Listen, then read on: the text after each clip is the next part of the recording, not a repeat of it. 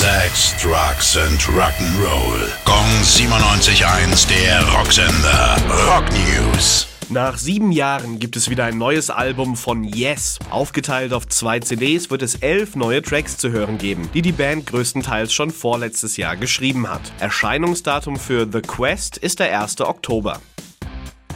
In Wacken wird es endlich mal wieder laut. Vom 16. bis 18. September wird zum ersten Mal das Bullhead City Festival in der kleinen Gemeinde in Schleswig-Holstein stattfinden. Pro Tag sind 20.000 Gäste auf dem Gelände zugelassen. Je nach Corona-Bestimmungen könnten es auch noch mehr werden. Neben schon länger bestätigten Bands wie Nightwish, Doro und Powerwolf haben jetzt auch noch Hämatom, Dirk Schneider und Beyond the Black zugesagt. Der Vorverkauf startet am Freitag um 10.